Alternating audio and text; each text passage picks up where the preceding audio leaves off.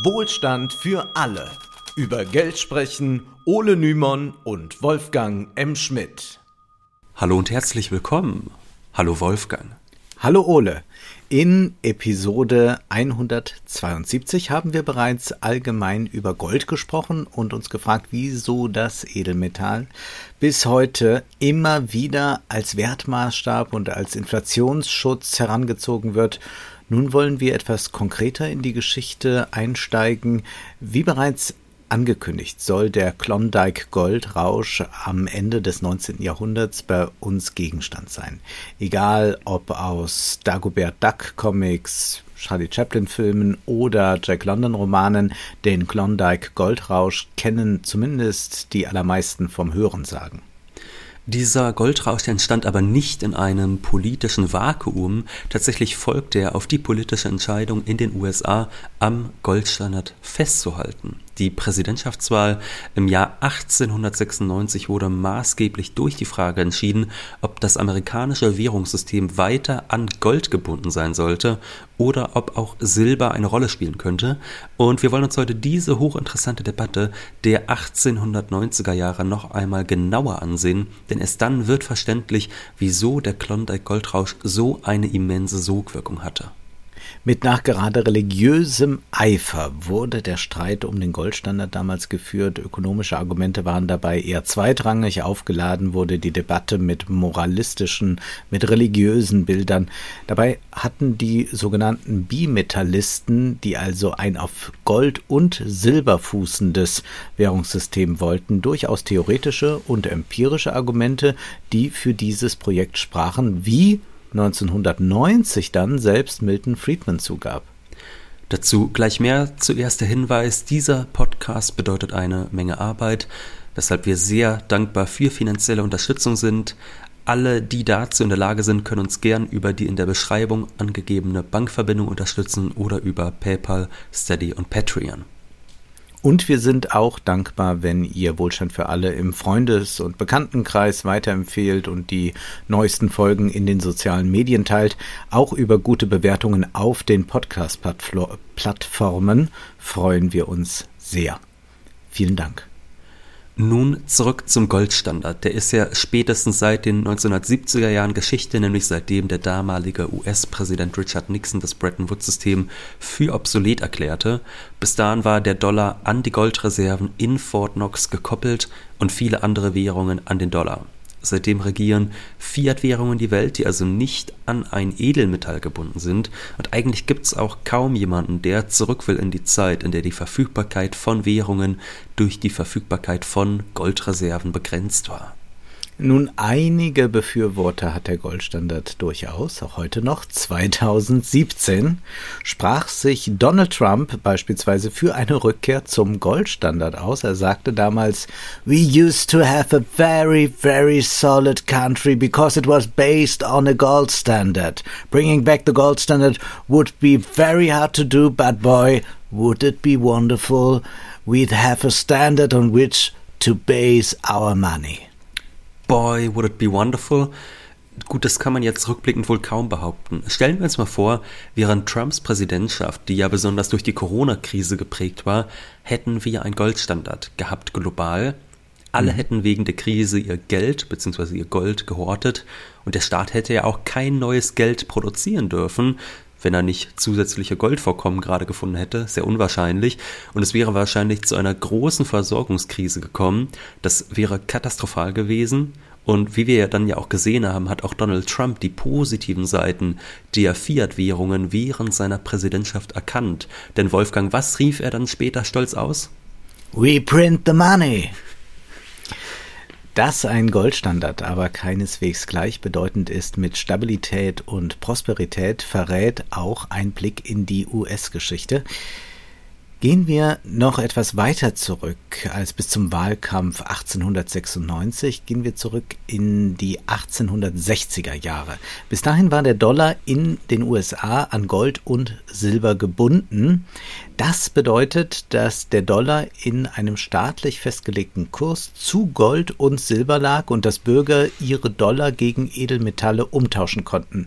Dies änderte sich mit dem Sezessionskrieg, der von 1861 bis 1865 wütete. In diesem Bürgerkrieg wollten sich die Südstaaten unabhängig vom Rest der Vereinigten Staaten machen. Diese wiederum finanzierten ihre Kriegsführung, indem sie eine Papierwährung, den sogenannten Greenback, etablierten. Dieser trug seinen Namen wegen der grünen Tinte, mit der er produziert wurde. Dieses historische Muster, dass Staaten einen Goldstandard aufheben, um durch die Einführung einer Fiat-Währung leichter Kriege finanzieren zu können, haben wir in der Geschichte immer wieder gesehen zum Beispiel auch zu Beginn des Ersten Weltkriegs. Die Nordstaaten, die führten jetzt also zur Zeit des Sezessionskrieges ein Papiergeld ein, womit sie erfolgreich den Krieg finanzierten, den sie dann ja auch gewannen. Die Greenbacks, die regten einerseits Handel an, litten andererseits jedoch unter ziemlich starker Entwertung und nach Kriegsende stellte sich daher die Frage, wie weiter verfahren werden sollte. Also die Nordstaaten hatten sich stark verschuldet, große Mengen neues Geld gedruckt.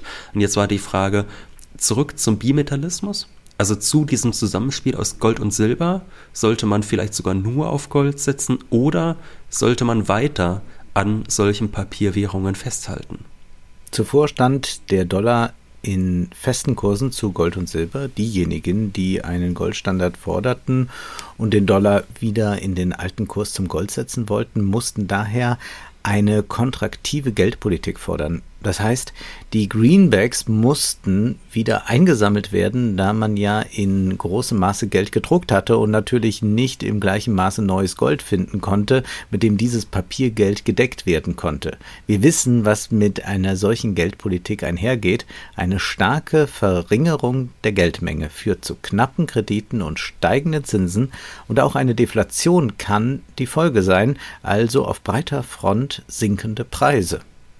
Vielleicht nochmal zur Begriffsklärung. Wir kennen ja aus den letzten 10, 15 Jahren die expansive Geldpolitik, dass also ja. Geld gedruckt wird und die kontraktive Geldpolitik, Kontraktion heißt, es zieht sich etwas zusammen, heißt, die Zentralbank versucht wieder oder die Banken versuchen wieder dem Markt Geld zu entziehen, dass also die Greenbacks wieder aus aus dem Umlauf genommen werden und dass man natürlich äh, dann noch versucht, neues Geld ausfind äh, Gold ausfindig zu machen, sodass man damit dann wiederum die Geldmenge hinterlegen kann. Und auf diese Weise sollte man dann zu dem alten Austauschverhältnis ähm, also dahin zurückkommen. Und du hattest eben schon gesagt, das bedeutet kontraktive Geldpolitik, das bedeutet sinkende Preise und das klingt aus Konsumentensicht immer wunderbar, ne, sinkende Preise, da freut sich erstmal mhm. jeder drüber, birgt jedoch große Probleme, denn wer sich verschuldet, etwa indem er einen Kredit aufnimmt, für den werden sinkende Preise zum Problem. Denn wenn mein Produkt, was ich verkaufe, morgen nur noch deutlich weniger wert ist, ich also weniger Dollar dafür einnehme, aber gleichzeitig genauso viel für meinen Kredit zahlen muss wie vorher, dann bedeutet das natürlich, dass ich meinen Kredit entweder nicht abbezahlen kann oder deutlich schlechter abbezahlen kann. Und so kann dann eine Deflation relativ schnell zu auch makroökonomischen Verwerfungen führen, zumindest äh, wenn die zu hoch ist, die Deflation. Es gab aber noch weitere Gründe, weshalb eine kontraktive Geldpolitik ein Problem war. Denn der Wiederaufbau des Südens nach dem Krieg, der war damit auch in Frage gestellt, nachdem die regierenden Republikaner die Sklaverei abgeschafft hatten, forderten die sogenannten Radical Republicans, dass die Schwarzen nun ökonomisch auch weiter gestärkt werden sollten, beispielsweise durch eigenes Eigentum an Grund und Boden, das sie dann äh, für sich nutzen konnten. Und daher setzten die Radicals sich gegen eine Rückkehr zum Goldstandard ein, durch die das Geld für den Wiederaufbau und die Entschädigung der Schwarzen knapp werden würde. Die Radicals waren daher gegen die sogenannte Resumption, also die Fortsetzung der alten Währungspolitik vor dem Sezessionskrieg, wie der Historiker Jonathan Levy in seinem Buch Ages of American Capitalism, A History of the United States beschreibt. Der Stevens-Block der Radikalen betrachtete den Greenback als Symbol der nationalen Souveränität. Sie glaubten, dass ein echter Wiederaufbau des Südens die föderalen fiskalischen Ressourcen erforderte, die eine Resumption verhindern würde. Die neu gewonnene kommerzielle Freiheit der befreiten Menschen erforderte eine Ausweitung der Währung im bargeld- und kreditarmen Süden. Und das ist in dem Buch dann auch sehr schön aufgezeichnet, äh, weil es hier heißt kreditarmer Süden, wie innerhalb der USA beispielsweise sich ähm, die Banken verteilten. Und da sieht man wirklich, dass im Süden des Landes, des Landes damals extrem wenig äh, Kreditgewerbe war, dass diese Region also durchaus äh, von dem schon etablierten Finanzkapitalismus relativ abgehängt war und dementsprechend notwendig war es eigentlich dort für eine Ausweitung von Geld und Handel zu sorgen. Weiter heißt es dann bei Levy, der Kongressabgeordnete Benjamin F. Butler aus Massachusetts, ein prominenter ehemaliger Unionsgeneral, erklärte, ich schlage eine Papierwährung vor, deren Wert nicht nur auf dem Gold im Land basiert, sondern auf jeder anderen Quelle und jedem Element des nationalen Wohlstandes. Es ist die Währung für ein freies Volk, stark genug, jede seiner Institutionen gegen die Welt zu verteidigen, deren Regierungen sie angefeindet haben, stark genug, um das Maß ihrer geschäftlichen Transaktionen untereinander aufrechtzuerhalten, unabhängig von Königen oder Bankiers, jetzt die mächtigsten Souveräne der Welt. Die Radicals wollten also die Greenbacks beibehalten, also eine reine Fiat-Währung durchsetzen, die nicht durch Gold gedeckt war, sondern die letztlich die gesamte Volkswirtschaft repräsentierte. So beschreiben, so beschreiben Ökonomen ja gern auch heutzutage die Funktionsweise von Fiat-Währungen, dass das Geld quasi das ganze Wirtschaftsgeschehen des Landes repräsentiert, alle Waren, alle Dienstleistungen etc.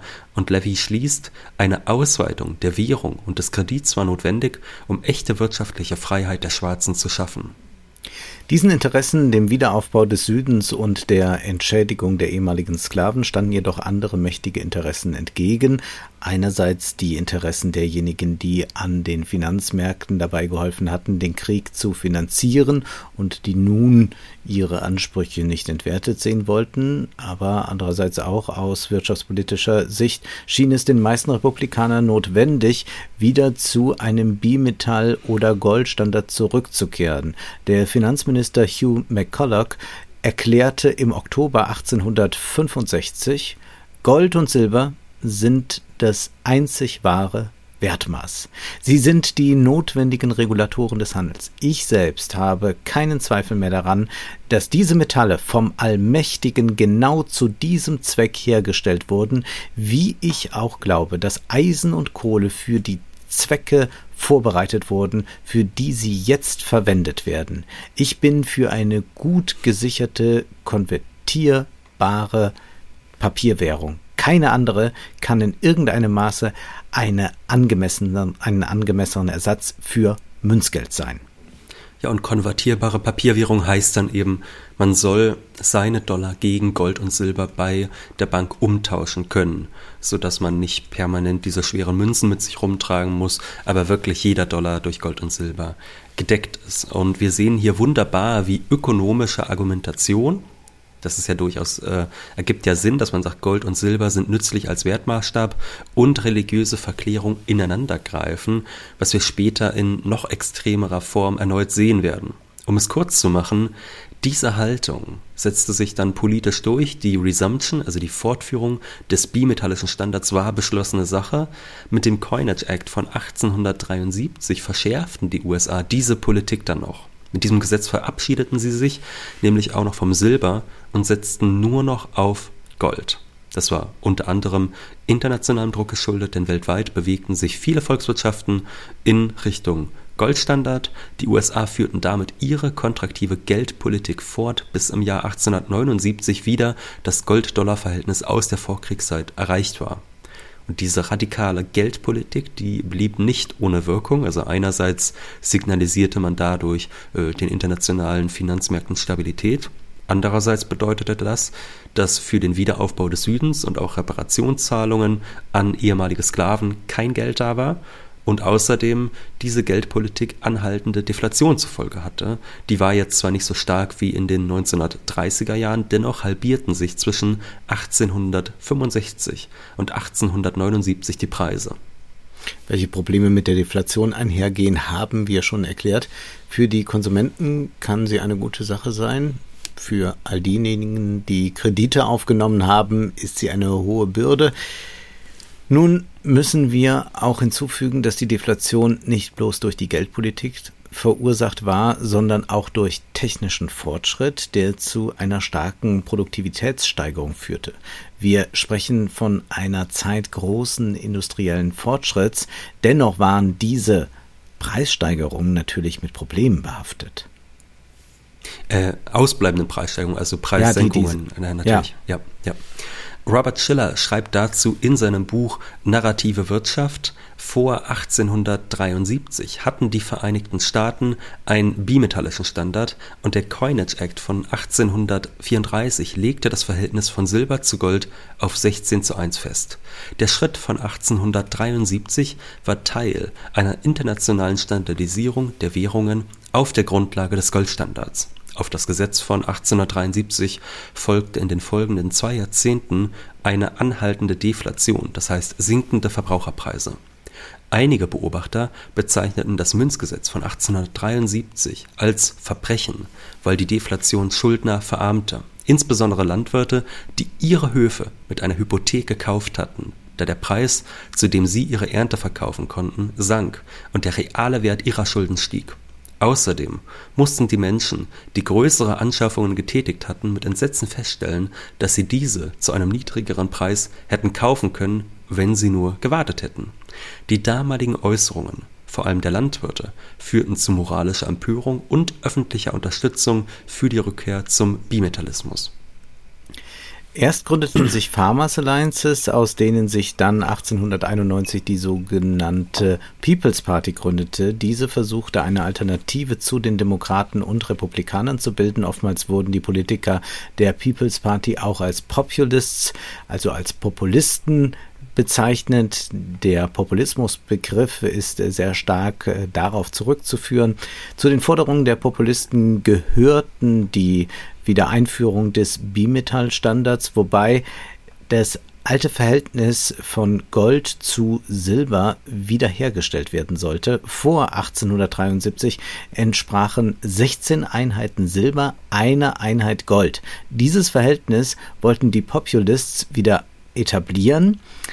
Außerdem sollte die Geldmenge mit der Bevölkerungsmenge wachsen. Mindestens 50 Dollar pro Kopf sollten nach Forderung der Populist zirkulieren. Und wenn das nicht durch Edelmetalle deckbar sein sollte, dann sollte eben Fiat-Geld gedruckt werden. Vor allem dieses alte Verhältnis von 16 zu 1 war ein besonderer politischer Zankapfel, denn nachdem neue Silberfunde aufgekommen waren und Silber nicht mehr als Währungsreserve fungierte, war der Silberpreis stark gefallen. Das Verhältnis von 16 zu 1 hatte sich in ein Verhältnis von 30 zu 1 verwandelt. Heißt, wenn die Politik einfach ein Wertverhältnis von 16 zu 1 festgelegt hätte, hätten Amerikaner erstens ihre Schulden in Silber entrichten können und das zweitens, obwohl Silber ja am Wert stark gefallen war. Also das hätte überhaupt nicht den Marktverhältnissen damals entsprochen. Im sogenannten Battle of the Standards der 1890er konnten sich die Goldanhänger daher auf ihre Moral berufen, da sie die gläubige Ansprüche verteidigten.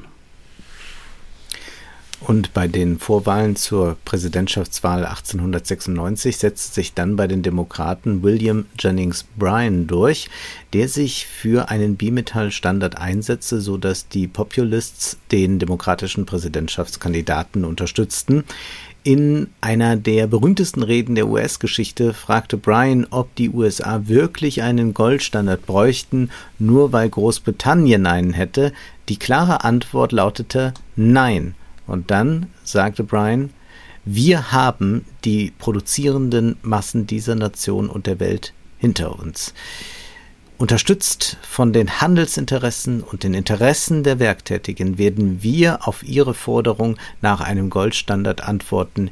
Ihr sollt diese Dornenkronen nicht auf die Stirn der Arbeit drücken. Ihr sollt die Menschheit nicht an ein Kreuz aus Gold nageln eine unglaubliche Rede mit einer unglaublichen Wirkung. Äh, Brian war bei der Democratic Convention, hat diese Rede gehalten, streckte dann danach die Arme aus, so wie, als wäre er ans Kreuz genagelt und dann war sekundenlang Stille. Er ging zu seinem Platz zurück und dann brach wohl die Hölle los und 25 Minuten lang sind alle komplett ausgerastet und damit war dann besiegelt, das ist der Mann äh, für die Präsidentschaftswahl. Und äh, wir sehen bei dieser ähm, Metapher schon Dornenkrone, Kreuz aus Gold, da sehen wir schon wieder, was für religiöse Metaphern hier mitschwingen, auf beiden Seiten übrigens, ja sowohl bei den Silberfans als auch bei mhm. den Goldfans. Äh, diese Debatte damals, die war extrem stark, moralisch und auch religiös aufgeladen. Die Demokraten unterstützten die Silverites, deren Losung Free Silver lautete, während die Republikaner die sogenannten Gold Bugs vertraten. Und zu dieser religiösen Komponente der Liebe zum Gold schreibt die Umwelthistorikerin Catherine Morse in ihrem Buch The Nature of Gold folgendes. Die Befürworter des Goldstandards argumentierten, dass Gott den Wert des Goldes, des Goldgeldes und des Goldstandards selbst geschaffen und garantiert habe, so dass alles als Grundlage für eine gesunde Wirtschaft für sein Volk dienen könne. Einfach ausgedrückt, der Goldstandard war göttlich verordnet. Gott hat Gold für die Verwendung als Geld vorgesehen. Sein Wert galt als göttlicher Fixpunkt, an dem alle anderen Werte gemessen werden konnten.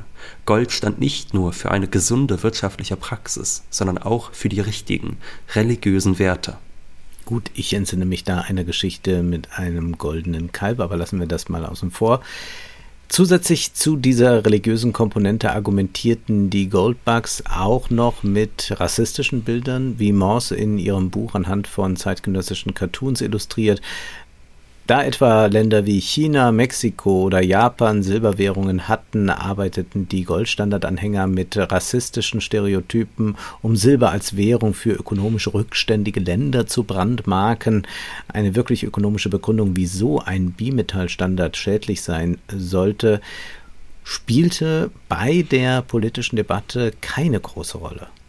Dabei gab es durchaus diskutable theoretische Argumente gegen einen Bimetallstandard, die ernst zu nehmen gewesen wären.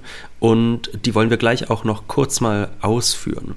Wichtig ist erst einmal zu wissen, dass die Demokraten diese Wahl verloren. William McKinley gewann für die Republikaner und setzte damit auch durch, dass die USA auf ihrem Goldkurs blieben, die Hoffnung der Bimetallisten, dass Silber wieder zusätzlich zum Gold etabliert werden könnte und dass dadurch neues Geld, neue Dollars in Umlauf gebracht werden könnten, um den Handel anzuregen, äh, diese Hoffnung, die verlor sich damit im Sande.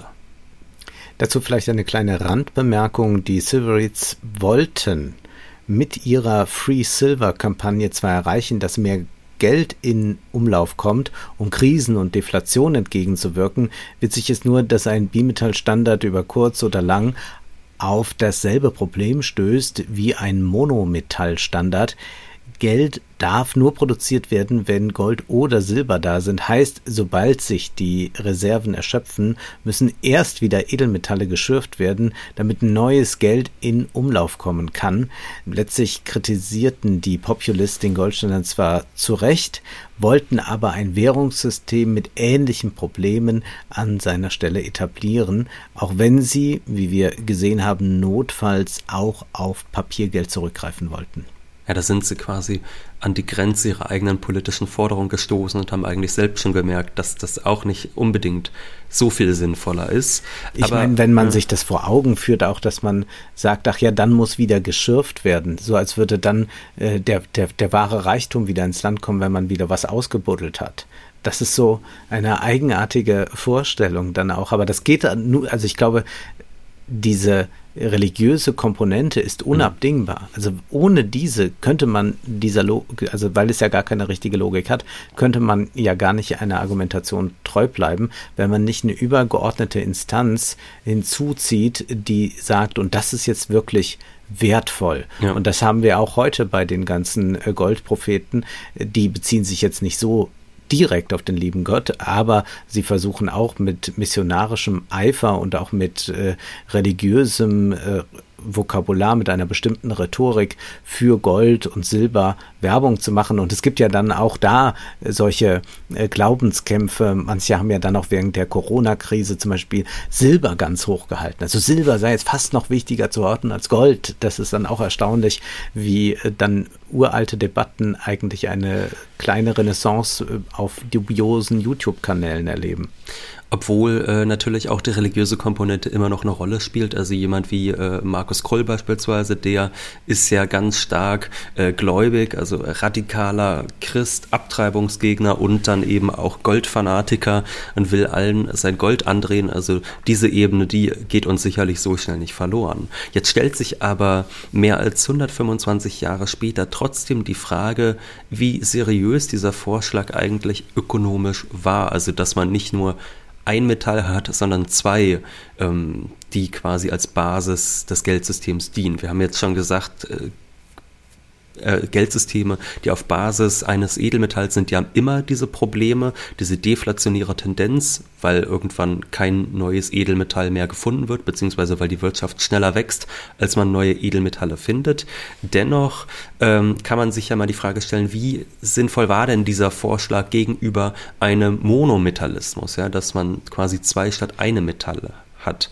Und wir wollen jetzt einen späten Unterstützer des Bimetallismus zitieren, der einige vielleicht überraschen dürfte. Milton Friedman, ja, einer der neoliberalen Ökonomen schlechthin, outete sich im Jahr 1990, als also ähm, der Goldstandard schon Geschichte war, und bekannte, dass die Bimetallisten der 1890er Jahre seiner Meinung nach sowohl theoretisch als auch empirisch gute Argumente für ihre Position vorzubringen hatten, und das bekannte er als jemand, der diese Position anfangs auch sehr kritisch beobachtete. In seinem Text Bimetallism Revisited, da untersuchte Friedman 1990, die problematischen Punkte eines Bimetallstandards und wie sie behoben werden könnten. Das größte Problem besteht Friedman zufolge darin, dass ein solcher Standard, der auf zwei Metallen aufbaut, mit permanenten Wertänderungen der verwendeten Metalle zu kämpfen hat. Was passiert aber, wenn sich die Marktpreise davon entkoppeln? Friedman schreibt, obwohl sowohl Silber als auch Gold gesetzlich als Geld verwendet werden konnten, konnte es in der Praxis vorkommen, dass nur eines der beiden Metalle als solches verwendet wurde. Neben ihrer Verwendung als Geld hatten sowohl Silber als auch Gold wichtige nicht monetäre Verwendungszwecke für Schmuck und industrielle Zwecke. Wenn das Marktpreisverhältnis erheblich vom gesetzlichen Verhältnis abwich, wurde nur das Metall, das zum Marktpreis billiger war als im gesetzlichen Verhältnis, zur Münzprägung gebracht.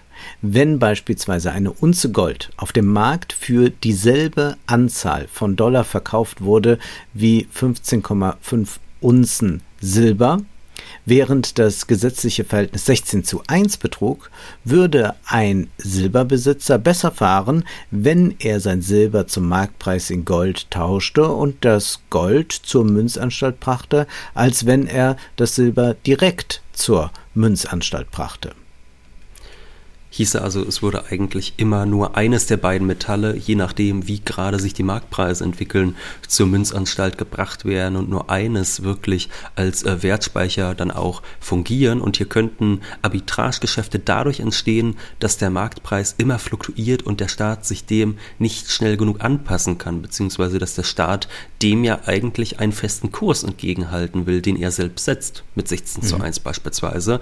Das ist übrigens nicht nur für Bimetallstandards ein Problem, also wenn wir zwei Metalle haben, sondern auch wenn man einen Goldstandard hat, dann ist es auch ein Problem. Denn auch da ergibt sich immer wieder die Situation, dass der Staat sagt, so und so viel Dollar ist äh, eine Feinunze Gold wert. Und es mag aber durchaus sein, dass auf den internationalen Finanzmärkten äh, Gold gerade ganz anders äh, gehandelt wird. Vielleicht entsteht irgendwo oder vielleicht wird gerade irgendwo ein neuer Goldfund gemacht und der Goldmarkt wird überflutet. Da kann es sein, dass der Preis fällt oder auch umgekehrt. Also das ist immer ein Problem. Problem solcher Standards.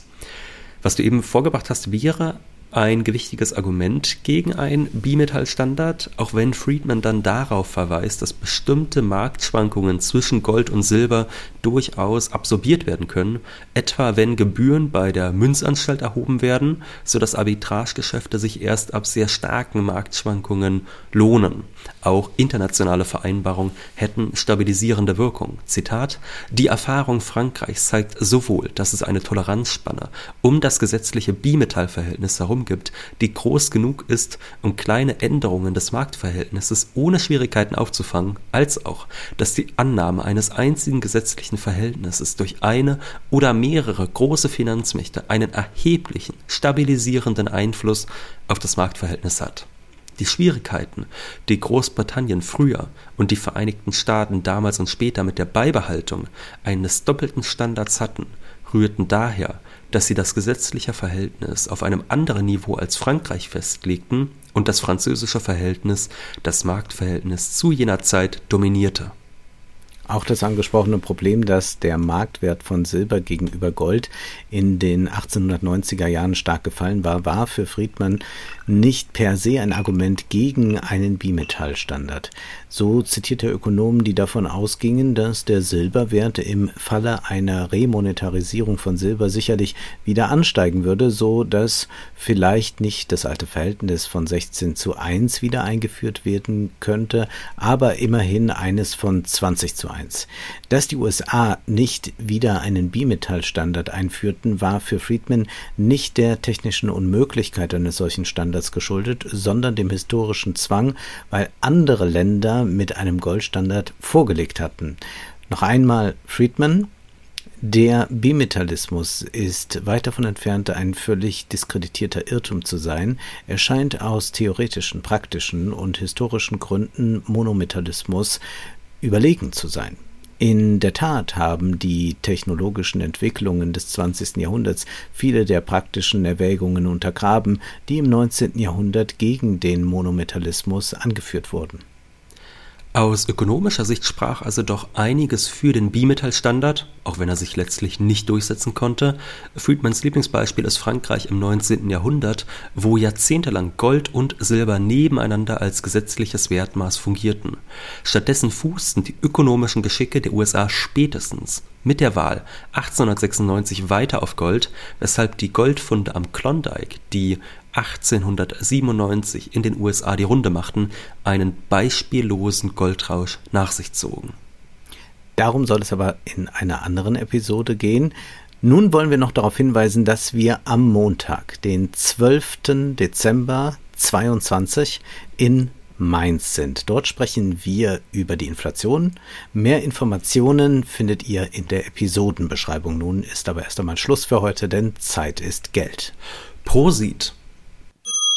Das war Wohlstand für alle. Ihr könnt uns finanziell unterstützen über paypal.me-ole und Wolfgang oder über die in der Beschreibung angegebene Bankverbindung. Herzlichen Dank.